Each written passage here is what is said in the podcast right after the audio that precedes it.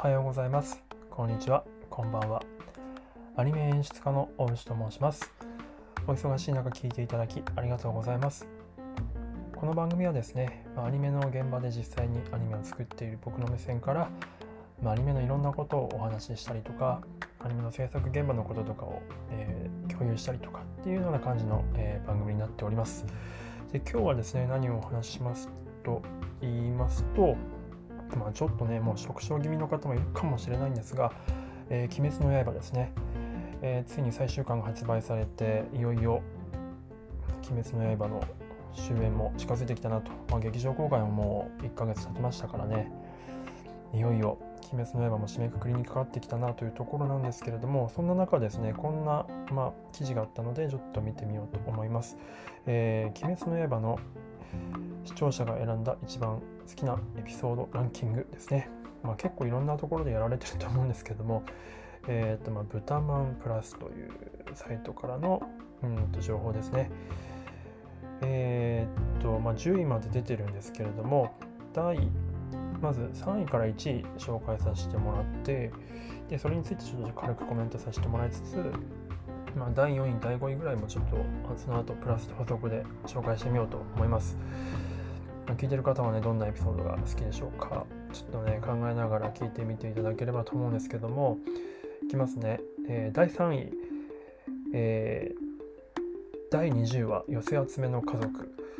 えー、あの、七雲山のクライマックスが描かれたエピソードってやつですね。まあ、もろもろ決着が、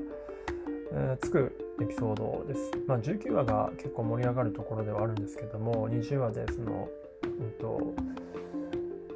あのルイのですね、えーと、過去の話とかがいろいろと,、うんと、語られるっていうところのやつですね。でもうあのめちゃくちゃ炭治郎と禰豆子が苦戦するんですけどあっという間に義勇が倒すってやつですね。はい。で、えっ、ー、と、第2位いきますね。あちなみに第20話で言うと、うん、そうですね、やっぱり、あの、19話までにかなりその炭治郎とかあとは伊之助とか禰豆子とかが伊之助やってないか、まあ、とにかくめちゃくちゃあのルイに対して何度も何度もチャレンジして倒せない倒せないってなっていってで、まあ、19話ですごくあの超必殺技出したにもかかわらず倒せないってなった時にどうしようもないってなった時に現れる義勇そして一瞬にして倒すっていうところがやっぱりあそこでその義勇の強さっていうのが、うん、際立ちますよね。すごいそういう演出になってるなっていうのがうまいなというふうに思いました。あの辺やっぱり原作からもかなり持ってて、アニメならでは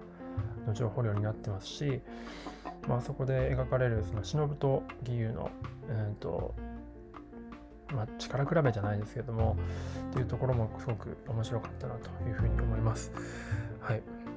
えー、で、第2位ですね。えー、第1話、残酷ということで、これは得票率18.5%ですね。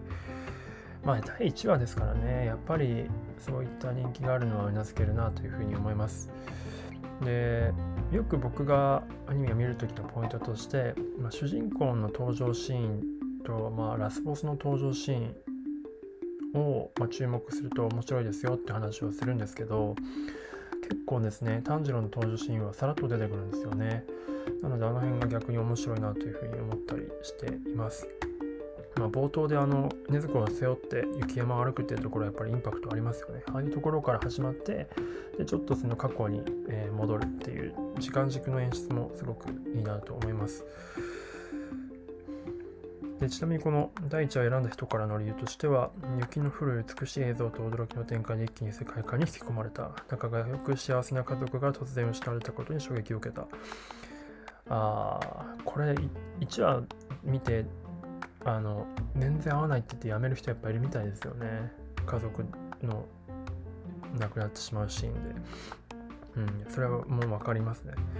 まあ、僕的にはやっぱりあの生殺与奪の権利を他人に与えるなっていうあの義勇のセリフがめちゃくちゃ響いていてあれは本当に激しく同意というか本当ハゲドだなと思うので僕もやっぱり会社とかいろんなところに頼らずに生きていけるようにしなきゃこれからの時代いけないなと思うのであの義勇さんのですね、えーと、セリフをこう胸に刻みながら生きていきたいなというふうに思っております。はい。で、えー、第1位ですね。第1位は、えー、何だと思います？第1位いきますよ。えー、19話、日の神ですね。まあ、先ほどちょっとちらっと19話の話しちゃいましたけども、あの、まあ、最も作画がまあ、毎話作がすごいんですけど劇場レベルなんですけど19話はちょっとその中でも異質を放異彩を放っているぐらい、えーと、クオリティが段違いに高いですよね。あの日の神発動シーンはちょっとあの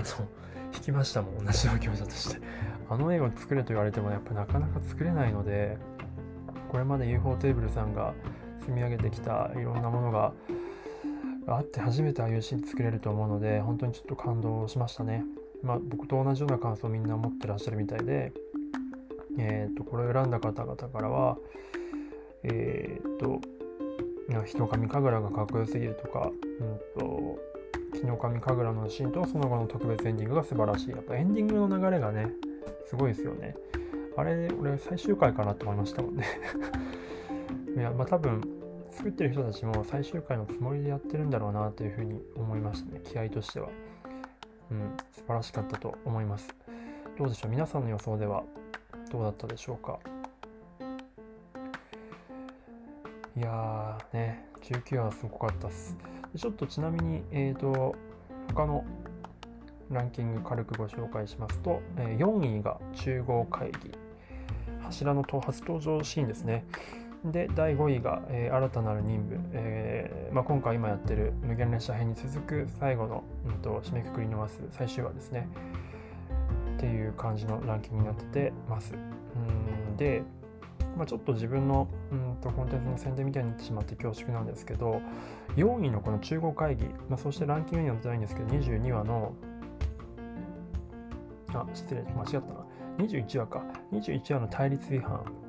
これ今8位にランクインしてるんですけど、それとあとこの、えーと、ランキングに入ってないんですが、22位、22話の、親方様っていうエピソードで、柱が初登場するんですけれども、ここの柱の初登場シーンので全く同じカットが使われてるんですけど、今まああえて全く同じカットって言ったんですけど、実は微妙に違うんですよ。あの21話のラストに出てくる柱勢ぞろいのカットと、22話の冒頭に出てくる柱勢ぞろいのカットですね。これあの、とまあ、中心に、えー、煉獄さんがいて周りに他の柱が立っててそれをあ、まあ、の、えーと、炭治郎が見上げているっていうカットなんですけども炭治郎の主観カットですね。でこの違いについてどういった意図でどういうどういう違いが出ててその違いはどうやなぜその違いをあえて書き分けたのかみたいな話をあの僕のノートにがっつり書いてますので、ぜひですね、これ読んでいただけると面白いんじゃないかなと思います。あの、多分、まあ、気づいてる方ほとんどいないと思うので、鬼滅好きの方との話、あの会話とかにすごくドヤ顔できるエピソードかなと思いますので、是非読んでいただけると幸いです。はい。では、最後まで聞いていただいてありがとうございました。ではまた。